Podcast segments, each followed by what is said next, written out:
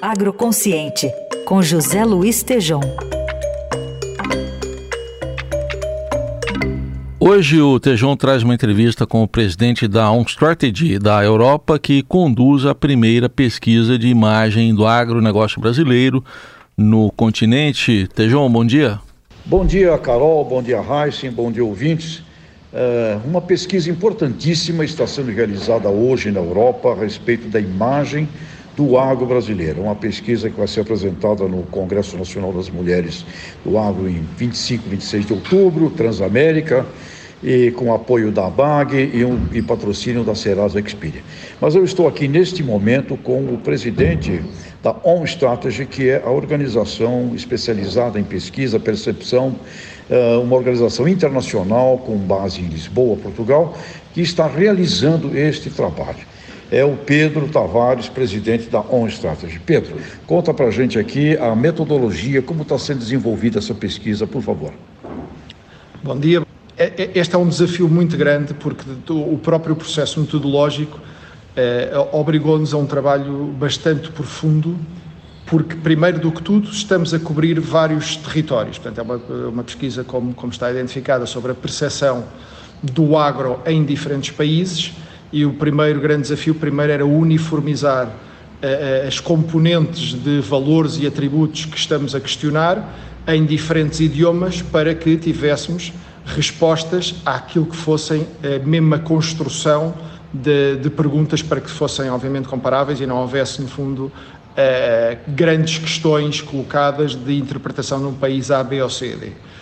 A seguir, eh, o grande desafio passa para a questão da dimensão dos painéis que vamos auscultar. Estamos a falar de países com uma, uma questão de, de, dos diferentes públicos-alvo uh, que, estamos, que foram selecionados e que estamos, no fundo, a, a pesquisar, que passa por, primeiro, estamos a falar com cidadãos, com jornalistas e com distribuidores, uh, e, e tínhamos que encontrar dentro de cada um destes países, portanto, estamos a falar de Inglaterra, tanto Reino Unido, eh, França, Alemanha e República Checa, aquilo que fosse a representatividade da dimensão de cada um destes públicos-alvos nas diferentes geografias, nos diferentes países, de forma a termos uma representatividade com um grau de confiança elevado sobre as respostas que iríamos ter, porque uh, existe sempre, de, de, alguma forma, o risco de nós termos ou avaliações muito negativas ou muito positivas ou extremamente moderadas e, portanto, logo a dimensão de, de, de painel da auscultação é extremamente relevante para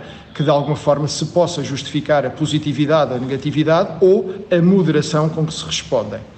Uh, a partir daí, uh, o, o, o seguinte desafio foi tendo como base esses painéis, que são painéis bastante vastos, estamos a falar, no caso de, de cidadãos, de se juntarmos basicamente os, o, as quatro geografias que estamos a falar, estamos a falar de mais de meio milhão de pessoas, eh, eh, e que são a, a, ponta de partida do, do research.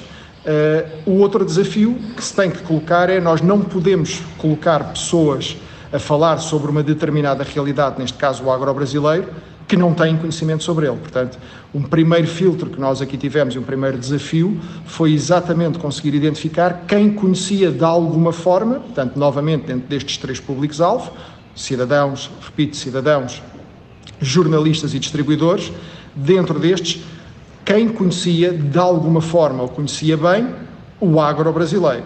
E, portanto, isto ah, rapidamente nos pode fazer passar de um, uma base de análise que pode ser de 80%, de 20% ou de 50%. Portanto, esse é o primeiro desafio que nós vamos ter aí. Pedro, síntese aqui para os nossos ouvintes da nossa Eldorado, qual, qual a importância estratégica para o país a partir das informações que essa pesquisa vai levantar? A importância para o agro brasileiro desse trabalho, por favor vai ter várias, eh, vários, eh, se quisermos, várias soluções, várias uh, respostas que podem aqui ser colocadas e que, sobretudo, tem que ser entendido como um desafio político ou económico. Significa isto que vai haver desafios políticos e, vai, e vão existir desafios económicos e a conciliação dos dois, é, no final, é, o, é o, o grande desafio que se coloca. Porquê? Sem ter resultados neste momento, nós estamos eh, a avaliar não só aquilo que é o agro, a percepção do agro brasileiro, mas também a percepção do Brasil. porque o agro brasileiro pode ser um embaixador ou um detrator daquilo que é a percepção sobre a marca Brasil e vice-versa. Eu posso até ter uma boa percepção sobre o agro brasileiro, mas a marca Brasil não ser embaixadora ou ser embaixadora. Portanto, eu tenho que perceber, e isto vai ser possível de encontrar, primeiro, qual é o motor de aceleração, segundo, dentro do agro, quais são as diferentes categorias que são melhor percebidas e as menos bem percebidas, por forma, mais uma vez, a identificar quais são os aceleradores a nível destes diferentes países para desenvolver o agro e, consequentemente, levar a percepção do Brasil atrás. Pedro, muito obrigado. Esperamos essa pesquisa aí, que ela nos ajude a condução aí de uma estratégia brasileira para a Europa e, consequentemente, para o mundo. Pedro, muito obrigado e boa viagem de volta a Portugal. Obrigado também. Espero que realmente tenha um valor acrescentado grande. Obrigado. Tá aí, José Luiz Tejon, que volta segunda-feira com mais uma coluna agroconsciente.